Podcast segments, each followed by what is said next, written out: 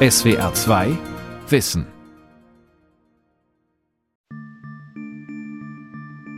Mark spielt fast ununterbrochen Computerspiele. Ist er krank? Anja trauert schon seit mehr als einem Jahr über den Verlust ihres Lebenspartners. Ist das noch gesund? Kati hortet unnütze Dinge. In ihrer Wohnung kann sie kaum mehr laufen. Normal ist das nicht, oder? Seit 1. Januar 2022 können alle drei als psychisch krank diagnostiziert werden. Gemäß dem neuen internationalen Diagnosesystem der Krankheiten ICD-11. Die Buchstaben stehen für International Classification of Diseases. Die 11 bedeutet, es ist bereits die elfte Fassung.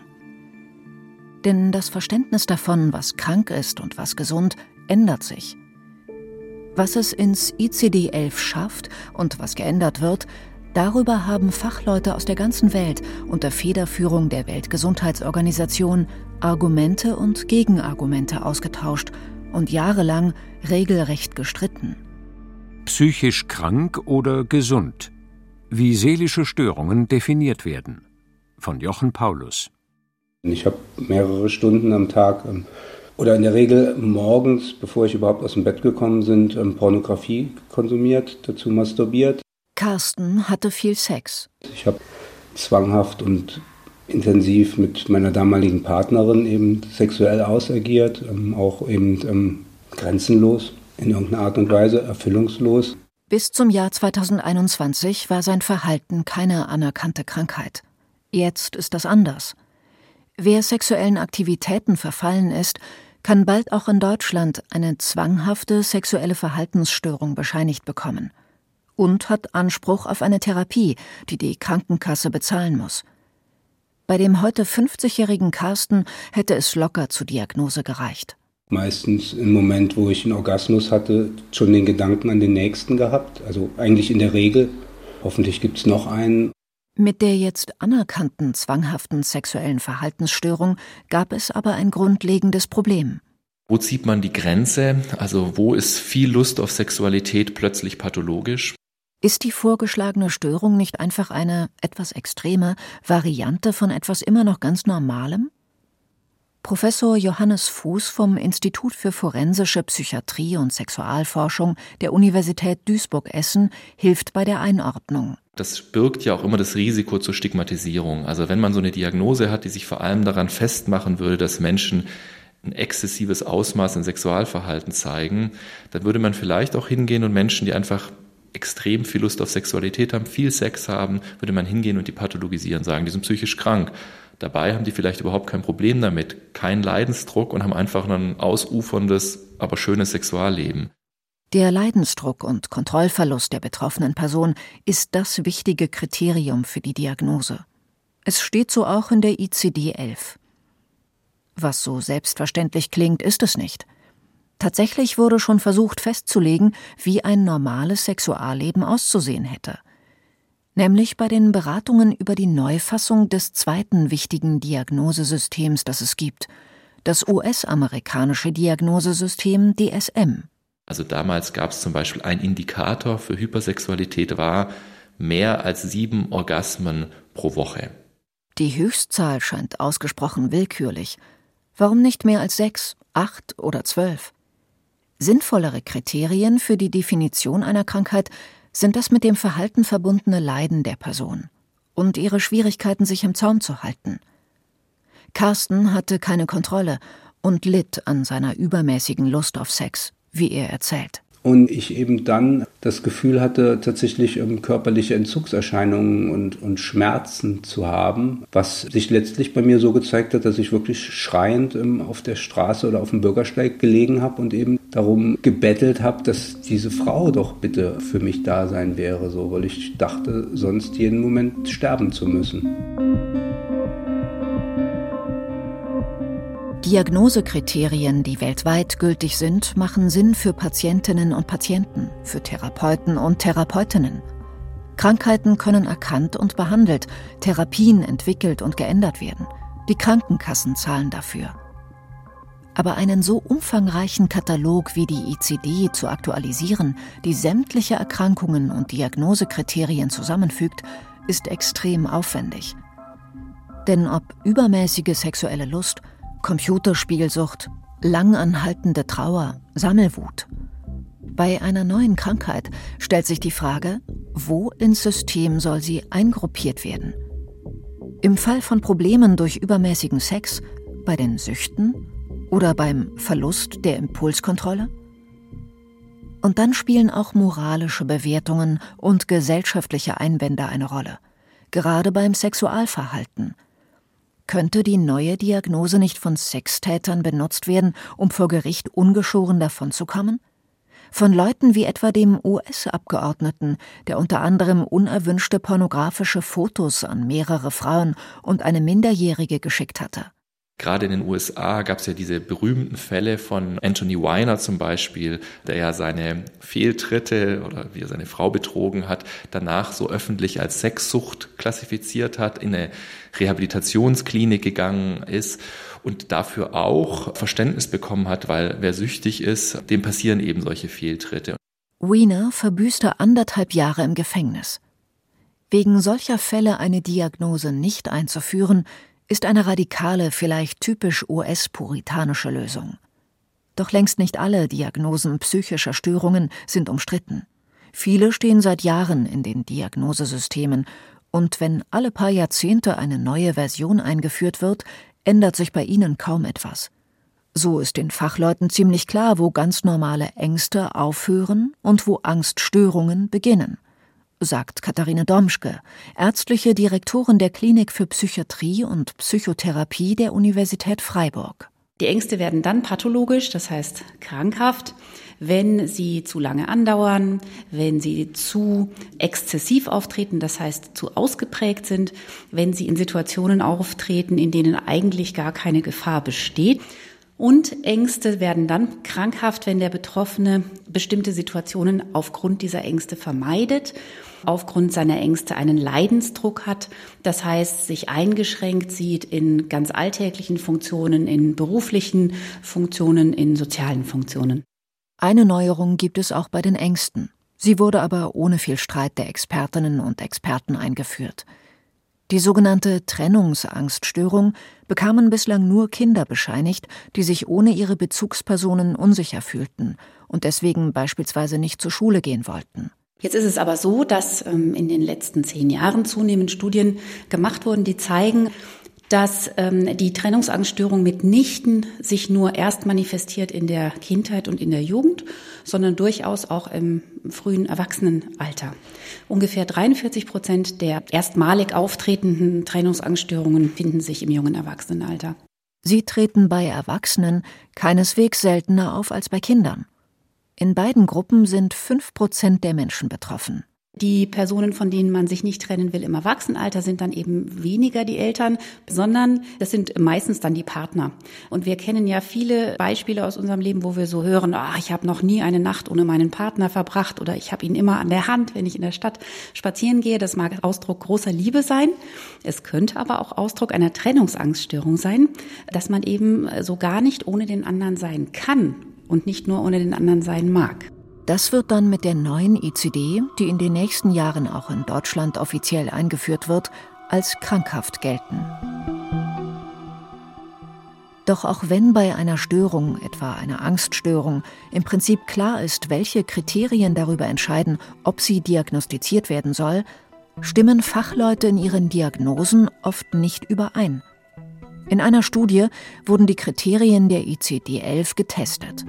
928 Angehörige des Gesundheitswesens aus vielen Ländern erhielten je eine kurze Fallbeschreibung und ein paar Diagnosen zur Auswahl.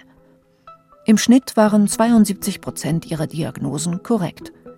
Gut jede vierte war also falsch. Noch am besten klappt das Diagnostizieren, wenn Behandelnde mit den Hilfesuchenden ein sogenanntes strukturiertes klinisches Interview führen, erläutert Johannes Zimmermann, Psychologieprofessor an der Universität Kassel. Das ist ein Interviewsystem, bei dem eben ein vorgefertigter Fragenkatalog durchgegangen wird, gemeinsam mit der Patientin oder dem Patienten und so sichergestellt wird, dass man keine Frage vergisst. So soll verhindert werden, dass die Diagnose vor allem davon abhängt, an welche Psychiaterin oder welchen Psychologen jemand gerät. Doch es gibt ein Problem. Das ist zeitaufwendig, das erfordert auch eine gewisse Schulung auf Seiten der Interviewperson. Allerdings ist es so, dass diese Art von Diagnostik in der Regel eben in den Hochschulambulanzen stattfindet oder in Forschungskontexten und in der Praxis, sowohl jetzt in Allgemeinarztpraxen oder in niedergelassenen Psychotherapiepraxen, ist es eigentlich eher die Ausnahme. Als Therapeutin oder Arzt ohne strukturiertes klinisches Interview und womöglich ohne Diagnosesystem zu arbeiten, ist heikel. Ein eindrückliches Beispiel liefern die Diagnosen berühmter Menschen, die Wissenschaftler nach deren Tod immer wieder gerne stellen. Für Mozart postulieren sie nicht nur 140 verschiedene Todesursachen, sondern gleich 27 psychiatrische Störungen. Für den Bayernkönig Ludwig II. lieferten 21 verschiedene Fachleute im Lauf von 100 Jahren nicht weniger als 24 psychiatrische Diagnosen, die selten übereinstimmten. Professor Thilo Kircher, Direktor der Klinik für Psychiatrie und Psychotherapie der Universität Marburg, nimmt so etwas nicht weiter ernst. Das sind postmortem erhobene Diagnosen anhand von aufgeschriebenen Begegnungen von Zeitgenossen, die jetzt die allermeisten keine Psychiater waren und alle möglichen Leute versucht haben, retrospektiv da aus diesen schriftlichen Aufzeichnungen irgendwelche Diagnosen zu erstellen. Werden moderne Diagnosesysteme wie die ICD-11 angewendet, stimmen die Befunde zwar auch nur mäßig überein, aber doch viel besser als subjektive Diagnosen wie die für die historischen Persönlichkeiten aber subjektive Diagnosen waren eben lange Standard und keineswegs nur, wenn es um verstorbene Prominente ging. In den 1960er und 70er Jahren galt sogar ein bestimmtes Gefühl des Psychiaters oder der Psychiaterin in Gegenwart der Betroffenen als aussagekräftiges Zeichen für eine Schizophrenie. Das war das Präcox-Gefühl, denn die Schizophrenie hieß ursprünglich Dementia praecox die Idee dabei war, dass wenn der sehr, sehr erfahrene Diagnostiker mit einem Betroffenen kurz spricht, im Kontakt ist, nur ganz kurze Zeit, Minuten, muss derjenige gar nicht die einzelnen Symptome erfahren von dem Patienten, was oft ja Stunden, Tage, Wochen, Monate dauert, bis jemand einem alles erzählt, einem, einem Patient. Ja. Dann hat dieser erfahrene Diagnostiker ja, das starke Gefühl, äh, sein Gegenüber könnte eine Schizophrenie doch wirklich haben. Das gilt heute zu Recht als unwissenschaftlich. Und doch? Wobei, ich will nicht verleugnen, wenn ich Visite mache auf, auf Station und man geht hin zum Patienten und man, man, man weiß gar nichts. Man redet kurz mit dem, es ist nicht bei allen, aber bei manchen denke ich mir dann auch, ja, wahrscheinlich hatte die Diagnose einer, einer Schizophrenie, was ich dann meistens dann, nicht immer, nicht immer, aber oft bestätigt dann, ja. Das sind so ganz subtile Sachen wie Mimik, Blick, Gestik, Bewegung. Ein großer Teil der Psychiaterinnen und Psychiater in verschiedenen Ländern verspüren laut einer Studie ebenfalls das Präcox-Gefühl und finden es verlässlich, obwohl die Wissenschaft das nicht deckt. Aber offenbar hat es Einfluss auf ihre Diagnosen. Es gibt sogar vereinzelt Überlegungen, ob es sich nicht schulen ließe. Da ist es wohl besser, nach klaren Kriterien zu diagnostizieren, also nach denen der ICD. Die sollen für die ganze Welt gelten. Das ist ihr großer Vorteil, sorgt aber manchmal auch für Probleme. Vor allem viele US-Fachleute waren sehr skeptisch, ob es eine Störung sein kann, wenn Menschen nach einem Todesfall ungewöhnlich lange und intensiv trauern. Die neue ICD aber hat die anhaltende Trauerstörung aufgenommen – weil sich aufgrund neuer Forschung besser beschreiben lässt, was sie ausmacht. Der Züricher Psychologieprofessor Andreas Merker. Dieses Kernsymptom, dafür hat man im Deutschen äh, eigentlich noch kein anderes Wort als Sehnsucht, Sehnsuchtsymptome oder schmerzliche Sehnsuchtsymptome. Ich glaube, das kann sich jeder vergegenwärtigen, der weiß, wie das sich anfühlt, wenn jemand liebes gestorben ist. Dann hat man eine Weile lang ganz, ganz, ganz starke Sehnsucht. Zunächst ist diese Sehnsucht nach der oder dem Verstorbenen völlig normal. Ebenso wie ein anderes Zeichen der Trauer, das schon bedenklicher anmutet. Nämlich, dass sie den Eindruck haben, ach, jetzt sehe ich die Person wieder vor mir. Die Wohnungstür geht auf, die Zimmertür geht auf und für einen kurzen Moment habe ich eine Verkennung, da kommt jemand wieder. Und da ist es so, das, was selten passiert, sehr selten passiert und dann vielleicht gar nicht mehr passiert, das wird unter normal gerechnet. Das, was anhaltend und das, was massiv passiert, das mag dann ein Kennzeichen dafür sein, dass dieser Leidenszustand behandlungsbedürftig ist. Wenn solche Halluzinationen nur selten auftreten und schließlich ganz verschwinden, ist das kein Grund zur Besorgnis. Aber wie lange müssen solche und andere Symptome anhalten, damit sie nicht mehr als normal gelten? Vertreter aus westlichen Ländern wollten bei den WHO-Beratungen als Grenze das traditionelle Trauerjahr. Und Menschen aus anderen Kulturen sagten, nein, das ist bei uns ganz anders.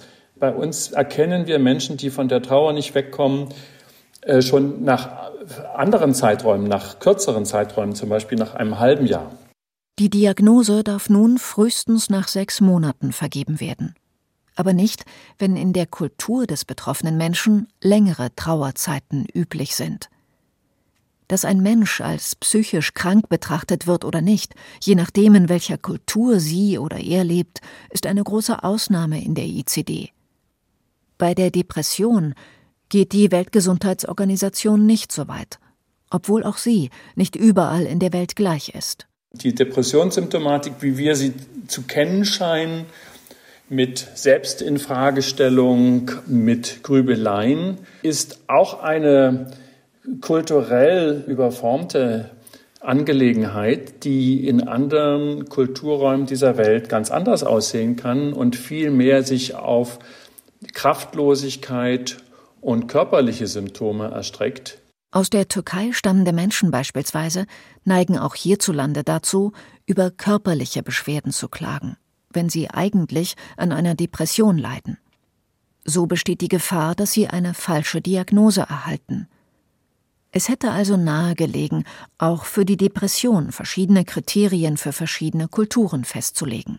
Aber davor haben jetzt solche ganz großen Organisationen wie die Weltgesundheitsorganisation oder auch die amerikanischen Psychiaterverband, die haben noch zurückgeschreckt. Also die Depression wird jetzt noch auf der ganzen Welt mit gemeinsamen Kriterien klassifiziert und das bleibt wahrscheinlich auch noch lange so. Man kann das machen, auch wenn dann zum Beispiel in den fernöstlichen Ländern, äh, China, Japan, Korea, bis heute die Diagnose der Depression immer als eher etwas Westliches angesehen wird. Immerhin erkennen die Gesundheitsfachleute in diesen Ländern Depressionen trotzdem, weil sie wissen, wie sie sich in ihren Kulturen äußern. Bei der Depression gibt es aber noch ein weiteres Problem, das Diagnostizierende bei vielen Störungen verfolgt. Die Störungen treten so regelmäßig zusammen mit anderen Störungen auf, dass sich die Frage stellt, ob man es überhaupt mit zwei verschiedenen Störungen zu tun hat. Das ist etwa bei Depressionen und Ängsten sehr oft der Fall, weil sie teilweise gemeinsame Ursachen haben. Ein renommierter britischer Experte nannte die Trennung in zwei Störungen deshalb dumm. Bislang aber, so Katharina Domschke von der Universität Freiburg, blieben die großen Diagnosesysteme bei der praktischen Einteilung in sogenannte Störungskategorien entweder Angsterkrankung und oder Depression.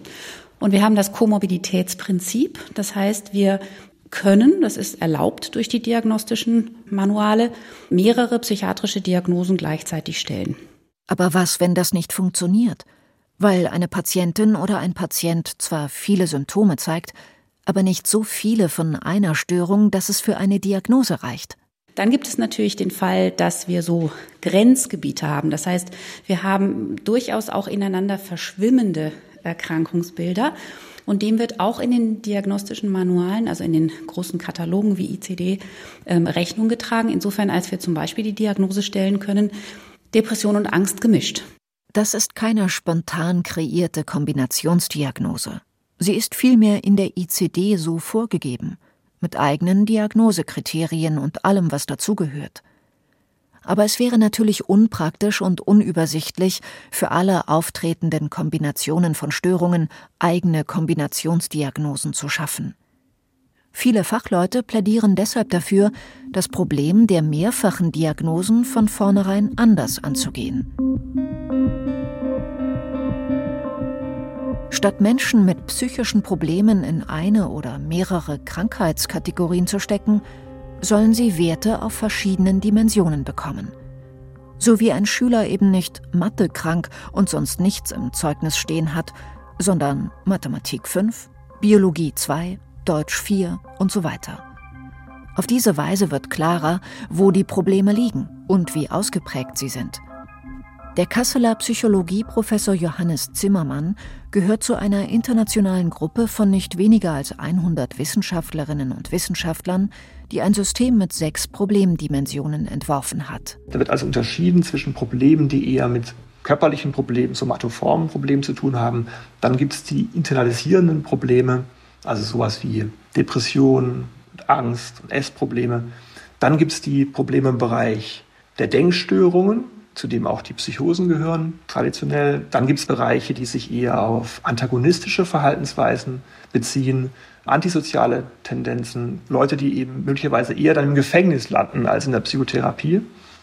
Und Menschen, die sich sehr stark zurückziehen, also Verschlossenheit wäre ein weiterer Inhaltsbereich. Dazu kommt noch die Drogenabhängigkeit. Und jetzt können Sie sich vorstellen, dass jede Person auf diesen sechs Spektren einen bestimmten Wert hat im Vergleich zu allen anderen Personen der Bevölkerung. So ein dimensionaler Ansatz löst ein weiteres Grundproblem der Diagnostik psychischer Störungen. Es gibt keine klare Grenze zwischen psychisch gesund und psychisch krank, obwohl die wichtigsten Diagnosesysteme so tun, weswegen sie viel kritisiert werden. Der als Hirn hinter der ICD-11 geltende Columbia University Professor Jeffrey Reed ging 2022 bei einem Kongress in Berlin auf diese Kritik ein. Es ist allgemein anerkannt, dass sich die meisten psychischen Störungen am besten als Ergebnis sich überlagernder, zugrunde liegender Dimensionen verstehen lassen und nicht als klar abgrenzbare Kategorien. Oft beginnt die Kritik an der ICD-11 oder am DSM-5 mit der Feststellung, dass es lächerlich sei, psychische Störungen als Kategorien zu sehen. Das wissen wir selbst. Aber die psychischen Störungen stünden bei der ICD eben in einem medizinischen Diagnosesystem mit lauter als Kategorien definierten Krankheiten. Doch bei einer Gruppe von Störungen war das diagnostische Chaos bisher einfach zu groß, bei den Persönlichkeitsstörungen. Zu ihnen zählten bisher Narzissmus, Borderline und Psychopathie. Nicht weniger als zehn Prozent der Bevölkerung leiden an einer Persönlichkeitsstörung, die meisten davon aber gleich an drei oder vier von zehn möglichen. In Zukunft bekommen sie nicht mehr mehrere Persönlichkeitsstörungen diagnostiziert, sondern nur noch eine. Die aber mit verschiedenen Werten auf verschiedenen Dimensionen, erklärt Johannes Zimmermann, der dieses System mitentwickelt hat. Da gibt es eine Abgrenzung einerseits negative Affektivität, also alle die Probleme, die eben mit negativen Emotionen zu tun haben. Dann gibt es den Bereich der Verschlossenheit, bei dem sich Menschen eben stark aus Beziehungen zurückziehen. Den Bereich der Dissozialität, wo es vor allen Dingen um den Mangel an Empathie und rücksichtsloses Verhalten geht. Klassischerweise hat man solche Merkmale in der antisozialen Persönlichkeitsstörung gefunden und abgebildet. Besser bekannt als Psychopathie. Dazu kommen noch die Dimensionen der Enthemmung und der Zwanghaftigkeit. Wenn eine Psychologin oder ein Psychiater erst einmal eine Persönlichkeitsstörung erkannt hat, folgt als nächstes die Entscheidung, ob sie insgesamt leicht, mittel oder schwer ist. Dann kann festgelegt werden, wie schwer die Probleme in den verschiedenen Dimensionen sind. Auf der Strecke blieben so die klassischen Persönlichkeitsstörungen wie der Narzissmus. Viele Fachleute begrüßen das, werden die Betroffenen doch so nicht mehr mit einem abwertenden Label stigmatisiert. Andere Fachleute dagegen protestierten heftig, insbesondere gegen die Abschaffung der Borderline-Störung. Immerhin gibt es nachweislich wirksame Psychotherapien, die speziell für Borderline entwickelt wurden.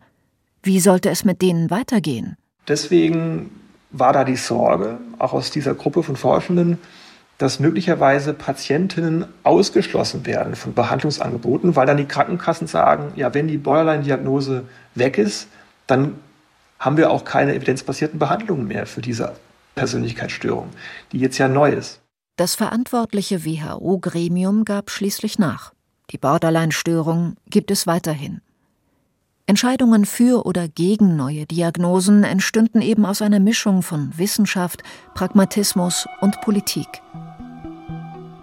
Aber wie soll eine Patientin behandelt werden, die keine klar definierte Diagnose einer Störung bescheinigt bekommen hat, sondern eine Sammlung von mehr oder weniger auffälligen Persönlichkeitsdimensionen? Johannes Zimmermann schlägt vor, dass Behandlungen sich nicht mehr strikt an Diagnosen orientieren sollten. Es ist also in gewisser Weise auch einfach eine konsequente Weiterdenken und Umsetzen von dem, was viele Praktikerinnen tagtäglich tun, nämlich sich einen Reim auf den Einzelfall machen anhand von Messinstrumenten, die eher dimensional aufgebaut sind. Und die Kategorie, die Diagnose ist dann eher was, was man für formale Zwecke braucht, um das zum Beispiel abzurechnen oder in Berichte zu schreiben, aber letztlich nicht das, mit dem man eine Fallformulierung oder eine Therapieplanung macht. Das ist eine sehr weitreichende Idee. Diagnosen würden dann zwar nach wie vor der Verständigung unter Ärztinnen und Psychotherapeuten dienen, sie würden aber nicht mehr die Behandlung bestimmen. Ob dieser Gedanke sich in einer nächsten Krankheitsklassifikation bei weiteren psychiatrischen Störungen durchsetzt, wird sich zeigen. Carsten, der an seiner zwanghaften sexuellen Verhaltensstörung litt, erhielt nie eine Diagnose seines Problems. Es wurde auch nicht behandelt, obwohl er eine Psychoanalyse machte. Stattdessen ging er in eine Selbsthilfegruppe. Ich konnte ähm, ziemlich unmittelbar eben abstinent sein ähm, von Pornografie. Zu dem Preis, dass ich täglich in Selbsthilfegruppen, in Meetings gegangen bin. Ein Preis, den ich gerne gezahlt habe zu der Zeit, weil ich eben da unheimlich viel Liebe und Verständnis eben empfangen habe. Unter anderem dadurch ähm, hat sich äh, meine ganze Lebenssituation und Lebensqualität eben verbessert im Sinne von, ähm, ich bin nicht mehr gänzlich beziehungslos und kann ein zufriedenes, glückliches Leben führen, indem ich eben in der Lage bin, Entscheidungen zu treffen und nicht mehr zwanghaften Verhaltensmustern zu folgen. SWR 2 Wissen. Psychisch krank oder gesund, wie seelische Störungen definiert werden, von Jochen Paulus. Sprecherin Marit Bayer, Redaktion Sonja Striegel, Regie Felicitas Ott. Ein Beitrag aus dem Jahr 2022. Und hier noch ein Hörtipp. Wie wir ticken. Wie wir ticken. Wie wir ticken. Euer Psychologie-Podcast. Große Gefühle und kleine Abenteuer, Liebe und die Kunst, sich zu streiten. Wie kann Versöhnung gelingen? Was macht Frauenfreundschaften aus? Was hilft gegen das ewige Aufschieben? Solche Fragen beantwortet der Psychologie-Podcast der beiden Podcast-Champions Radiowissen und SWR2 Wissen. Lebensnah und wissenschaftlich fundiert nimmt euch unser Podcast Wie wir ticken mit in die Welt der Psychologie. Wir fragen, wie Gefühle, Gedanken und Verhaltensweisen entstehen und warum. Wir reden über Sehnsüchte und Süchte, wir klären auf über psychische Erkrankungen, gehen zurück in die Kindheit und blicken ins Hier und Jetzt. Und wir sagen, wie ihr euch und andere besser verstehen könnt. Wie wir ticken, euer Psychologie-Podcast von Radio Wissen und SWR2 Wissen. Alle Folgen findet ihr in der ARD Audiothek und überall, wo ihr sonst eure Podcasts hört. SWR2 Wissen. Manuskripte und weiterführende Informationen zu unserem Podcast und den einzelnen Folgen gibt es unter swr2wissen.de.